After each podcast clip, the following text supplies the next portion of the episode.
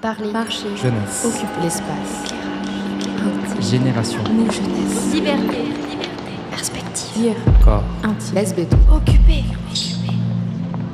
La moitié du ciel et même un peu plus. Plantons le décor. Lille, un samedi soir dans le monde d'avant Covid. L'atmosphère est légère, les gens sont heureux.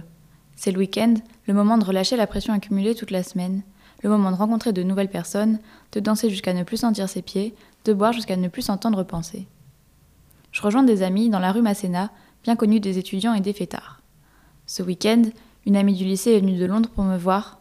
Je veux lui faire découvrir cette rue typique de la vie étudiante lilloise. Les sensations se mêlent alors que nous entrons dans un bar. La musique qui fait danser tout le monde est celle des autres bars qu'on distingue au loin, les cris des gens qui ne s'entendent pas parler, l'odeur d'alcool et de sueur. Quelle musique? Hmm, Je sais plus exactement, sans doute Aya Nakamura ou bien Sean Paul. En tout cas quelque chose qui met tout le monde d'accord. Des lumières violettes balaient la salle. L'euphorie se mélange à la joie de danser, de m'amuser, d'être avec mon ami du lycée dans la ville où j'étudie. Lille. Le contraste a été fort avec le petit village calme du sud de la France dans lequel j'ai grandi. Je viens de la Drôme, d'un bourg de 500 habitants et quelques chèvres. Tout le monde se connaît, la grande ville est à une heure en voiture.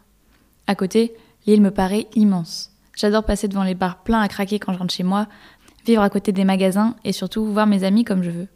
À l'ennui du lycée et de son internat, ont succédé l'excitation et la découverte de la liberté étudiante. Revenons au bar. Des filles, employées pour attirer plus de clients, dansent en tenue légère sur le comptoir. Je me dis qu'elles doivent avoir froid. On me propose de monter sur une table. J'hésite parce que j'aime pas attirer le regard d'inconnus, ça me gêne et j'ose pas danser. Mais je me dis que c'est l'occasion de s'amuser, que j'ai regretté de ne pas avoir profité de ce moment de liberté.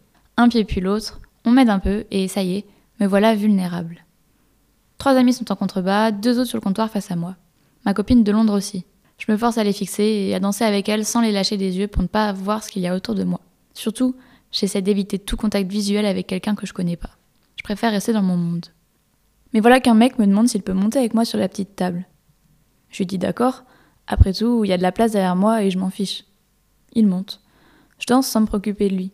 D'un coup, je sens la table qui bouge. Je me retourne. Le mec a fait monter deux potes à lui qui me font un grand sourire. Je leur rends et me retourne. J'ai jamais su danser, mais j'esquisse quelques gestes maladroits. C'est pas grave, je m'amuse et c'est le principal. Les premiers accords de Billy de Michael Jackson résonnent. Tous les gens qui dansent se mettent à crier de joie. Très bon choix musical. Mes amis se mettent à sauter sur place en rythme. Bientôt, tout le monde les rejoint et le bar entier se met à vibrer. Le refrain arrive et je suis plus à l'aise qu'au début de la chanson.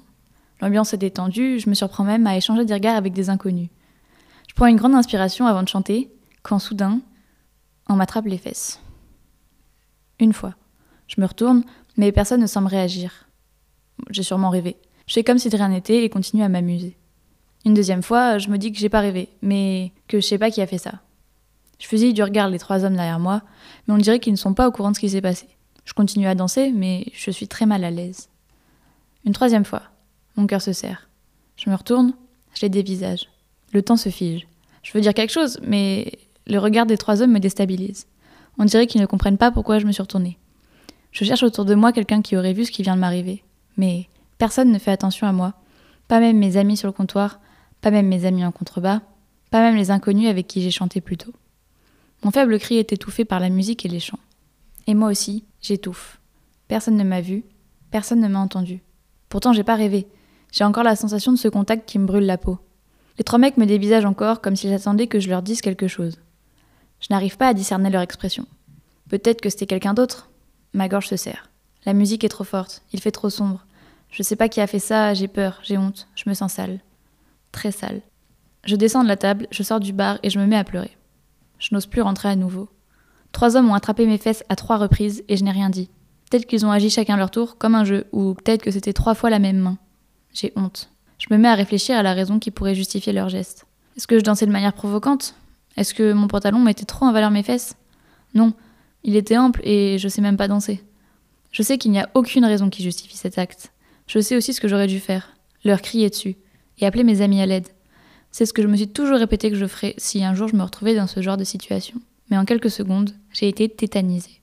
Je me réfugie sous un porche, dans la rue à côté du bar, pour reprendre mes esprits. Je réalise enfin ce qui m'est arrivé. J'ai été agressée sexuellement. Je regrette de n'avoir rien su dire.